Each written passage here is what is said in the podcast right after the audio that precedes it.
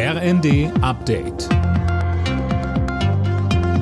Stündlich neu. Auf den Punkt informiert. Ich bin Fabian Hoffmann. Guten Abend.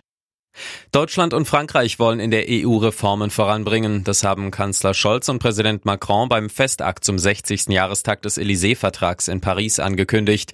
Den aktuellen Herausforderungen könne man nicht mit einem Rückzug begegnen, so Scholz. Wir sind dazu aufgerufen, den Fortschritt Europas möglich zu machen.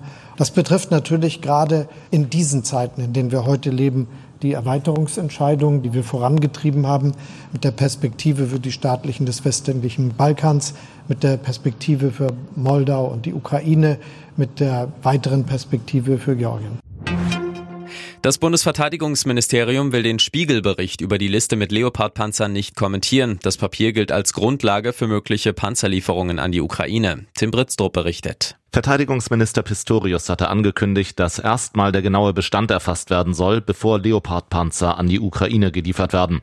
Der Spiegel berichtet, dass es so eine Liste schon seit Monaten gibt. Demnach könnten rund 20 Panzer abgegeben werden, die aktuell nur bei Übungen eingesetzt werden. Die Ukraine fordert seit langem westliche Kampfpanzer, um sich gegen den russischen Angriffskrieg verteidigen zu können.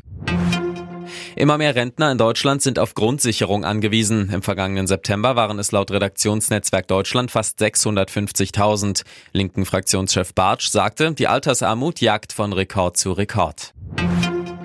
In der Nähe von Los Angeles sind zehn Menschen bei einem Schusswaffenangriff ums Leben gekommen. Der Täter feuerte in einem Club in Monterey Park um sich. Dort feierten Tausende das chinesische Neujahrsfest. Nach dem Schützen wird mit einem Großaufgebot gefahndet.